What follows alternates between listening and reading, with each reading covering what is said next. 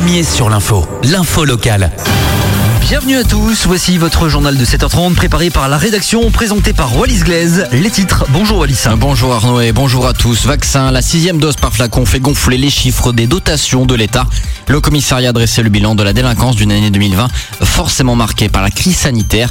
Des chiffres globalement positifs. Mollusque marin de Polynésie française publié au vent des îles. C'est un ouvrage très complet, jamais publié sur le sujet.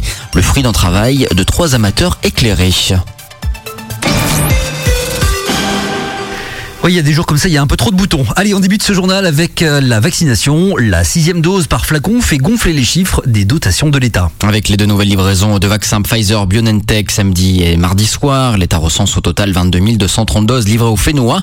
Les 2422 doses déjà utilisées, dont 34 pour une seconde injection, ne représenteraient donc qu'un seul, euh, qu'un peu plus de 10% des stocks déjà disponibles dans les centres de vaccination. Pourtant, les flacons du précieux sérum arrivent au compte-gouttes. Écoutez Sandrine Lowe, la responsable de la pharmacie de la direction de la santé et qui centralise les stocks et organise la logistique. Les, vaccins doivent être conservés à moins 80 degrés et une fois qu'ils sortent du congélateur, on a 120 heures pour les utiliser. Donc c'est pour ça qu'on on ne délivre que la quantité euh, nécessaire à la vaccination de la semaine au maximum. Les centres de vaccination, pour ne pas perdre, pour ne pas gâcher des doses, donc doivent faire un planning. C'est là la difficulté, c'est qu'on doit euh, s'adapter au, euh, au rendez-vous des prix dans chaque centre de vaccination et euh, pour ne gâcher aucune dose.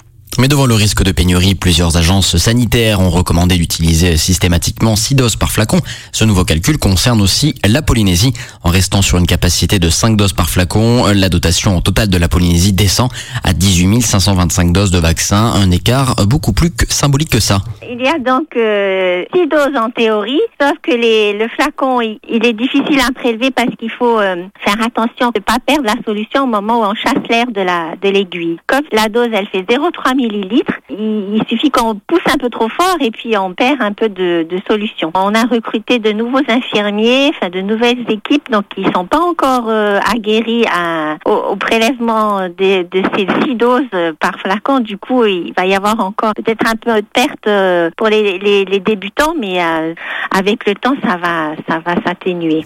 Des propos recueillis par Charles Rény. Quand la Covid-19 contient la délinquance. Dominique Sorin, le commissaire, est satisfait de voir la délinquance contenue avec une légère baisse des chiffres au niveau général. C'est le cas, par exemple, des atteintes aux biens. Elles sont en constante diminution depuis 2017 où près de 6000 vols ont été recensés pour atteindre la barre des 5000 en 2019 et passer sous celle des 4000 l'an dernier. En matière d'infraction à la législation sur les stupéfiants, les mesures de restriction de la circulation ont forcément eu un effet positif, notamment en matière d'importation d'ice. 12 kilos saisis en 2019 contre 3,3 kilos en 2020.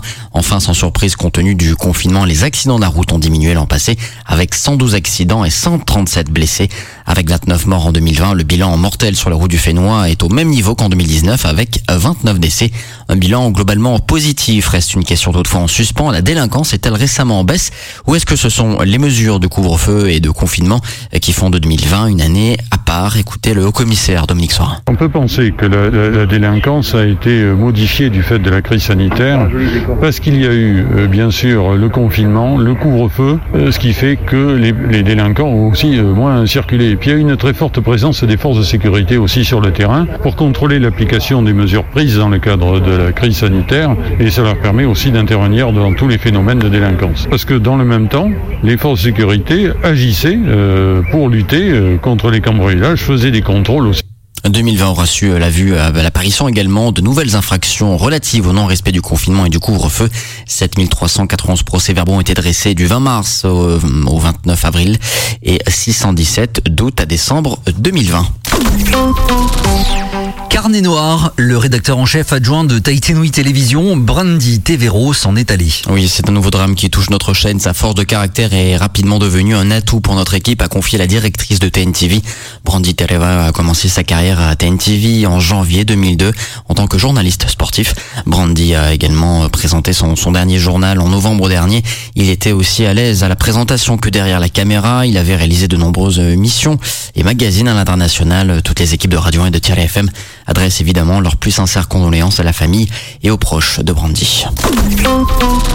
Le FIFO s'invite chez vous dès samedi. Elle sera 100% numérique, à l'exception des ateliers qui se maintiennent en présentiel. Si le format évolue, et les valeurs et missions portées par le FIFO restent les mêmes, ont expliqué les organisateurs euh, hier, lors de la cérémonie virtuelle d'ouverture.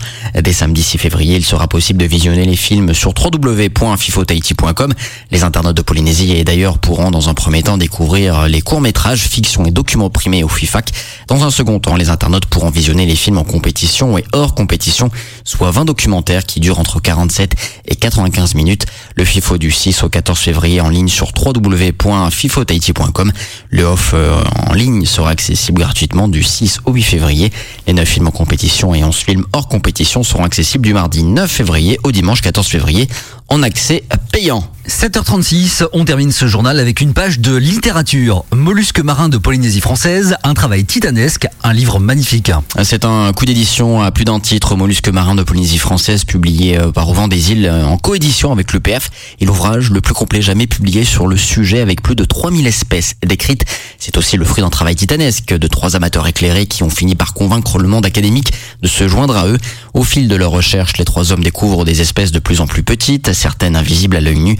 Écoutez Jean Le Tourneux qui raconte la jeunesse du livre. On a commencé, on peut dire euh, vers 2003 à peu près, on a commencé à penser qu'il serait peut-être bon de mettre de l'ordre dans tout ça. Au départ, euh, lorsqu'on a commencé à, prévenir des gens qu'on connaissait, comme Bernard Salva ou Philippe Boucher, on allait faire un livre, euh, ça les a amusés. On nous nous a pas donné gagnant. Philippe Boucher, je crois, avait même dit à Michel, il nous faudrait près de 30 ans pour arriver à faire ce livre. On a mis 15 ans. Alors tout ça, bah, ça nous a quand même encouragés. On s'est dit, puisqu'ils disent qu'on va pas y arriver, ben, on va leur montrer qu'on peut y arriver. Mollusque marin de Polynésie française, de Michel Boutet, Robert Gourguet et Jean Le Tourneux, avec la collaboration de Nabila Gartner Mazouni, traduit par Patrick Clark, aux éditions Îles, le prix 11 800 francs. Merci pour d'avoir suivi ce journal.